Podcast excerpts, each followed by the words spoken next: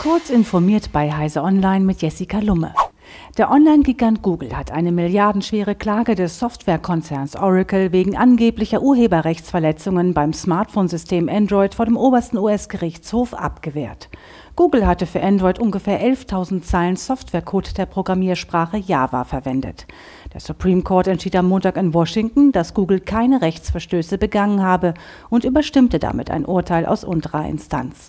Juristen und Open-Source-Entwickler hatten das Votum mit Spannung erwartet, weil ein Sieg Oracles weitreichende Konsequenzen für Urheberrecht und Lizenzierung von APIs gehabt hätte.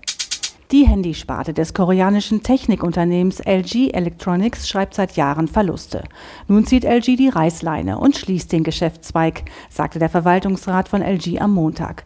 Sowohl auf nationaler als auch auf internationaler Ebene sei die Konkurrenz zu mächtig. Der südkoreanische Elektronikhersteller will sich stattdessen auf andere Geschäftsbereiche konzentrieren, etwa auf Fahrzeugelektronik, Smart Home, Robotik, künstliche Intelligenz und B2B-Plattformen. Wasserstoff als Antrieb für Autos und Lastwagen auf deutschen Straßen wird nach Ansicht der Wirtschaftsweisen Veronika Grimm in den kommenden Jahrzehnten unentbehrlich sein. Es ist utopisch zu glauben, dass die batteriegestützte Elektromobilität die alleinige Lösung sein wird, sagte die Nürnberger Volkswirtschaftsprofessorin, die auch Vorständin des Wasserstoffzentrums Bayern ist, der Nachrichtenagentur dpa. Besonders im Schwerlastverkehr könne die Wasserstofftechnik vergleichsweise früh effizient eingesetzt werden, meinte Grimm. Der Helikopter Ingenuity hat die extremen Minustemperaturen in seiner ersten Nacht ohne die Heizung des Mars Rovers Perseverance überstanden. Das teilte die US-Weltraumagentur NASA mit und erinnerte noch einmal daran, dass die Temperaturen am Standort der beiden Geräte auf bis zu minus 90 Grad Celsius abfallen können.